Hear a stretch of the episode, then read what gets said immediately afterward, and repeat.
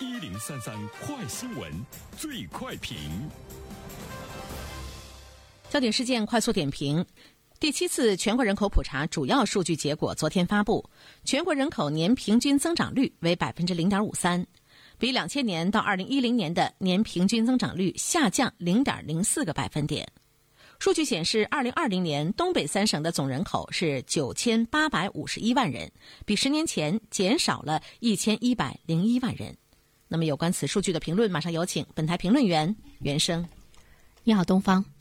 呃，每一次呢，全国人口普查其实呢具有特别的意义。从我们普通老百姓的角度上呢，我们可以看出一些基本的国情，还有呢趋势，包括地区之间的经济发展的一种趋势哈，也为呢大家为未来的生活呢提前来布局啊。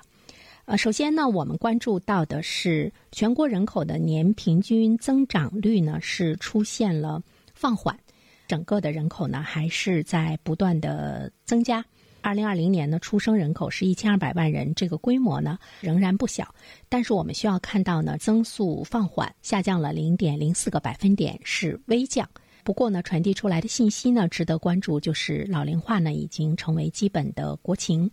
以前我们一直在说，我们已经进入到了老龄化社会啊。看到人口普查出来的数据，那么老龄化呢已经成了基本的国情。目前的这种速度的增长的放缓，其实我们要关注到的，它是中国人口自上世纪六十年代以来最慢的速度增长，出生率下降和劳动力的老龄化，给我们或许带来了非常严峻的社会和经济挑战。同时呢，我们会注意到开放二胎政策，它没有改变中国生育率快速下降的趋势，人口老龄化的进程呢是在不断的加快啊。老年人越来越多，出生的婴儿呢越来越少。这里面呢，我们可以从去年我国育龄妇女总和生育率一点三，它已经是处于。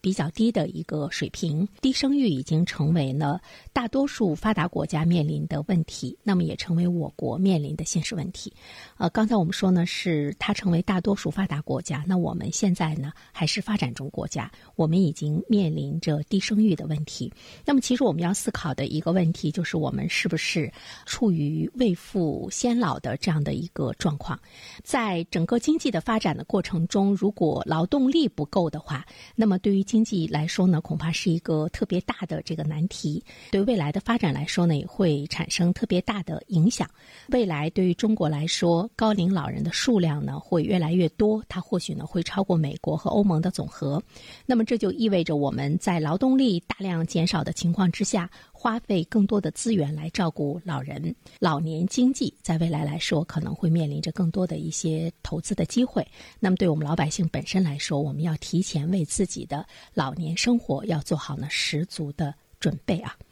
第二点的话呢，其实我们要关注到的就是我们所在的地区东北，和二零一零年相比，全国来说，东部地区的人口所占的比重上升了二点一五个百分点。中部地区下降了零点七九个百分点，西部地区上升了零点二二个百分点，东北地区下降了一点二零个百分点。在过去的十年，中国有六个省级行政区的人口减少，包括甘肃、内蒙古、山西、辽宁、吉林、黑龙江。人口减少最多的恰恰是东北三省，黑龙江减少最多，六百四十六万人；吉林减少三百三十七万人；辽宁减少一百一十五万人。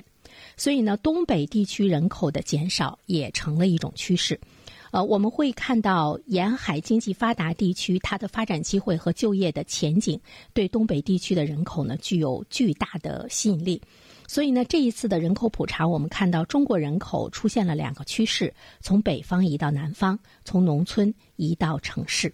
而且人口的流动呢，一定呢是跟经济的发展呢有着紧密的关系。我们都知道，产业它是随着投资来进行移动，人口呢是随着产业呢来进行移动。从国家的政策的角度上来说，它越来呢越倾向于向有效率的地方有更多的这个政策的支持，那么这些地方会发展的越来越好。那么人口呢向都市圈和城市群中心聚集的趋势呢，也会呢不断的来这个持续。所以说我们会看到。未来政策制定的重点呢，就是中心的都市圈也会成为国家呢重点关注的这个区域。那么这些地方对人口呢有着。持续的这个吸引力，那么也就是说，东北地区如果再不发展的话，那么人口面临的流失也是一种持续性的，甚至于流失呢也会呢越来越大。它甚至于更面临着呢为富或者是呢以穷而且呢变老的这样的一个呢这个态势。同时，我们也看到了大家的一个呼吁哈，全面放开计划生育政策，我们自己呢来解决内部人口减少的这个问题。好了，东方，好的，感谢原生。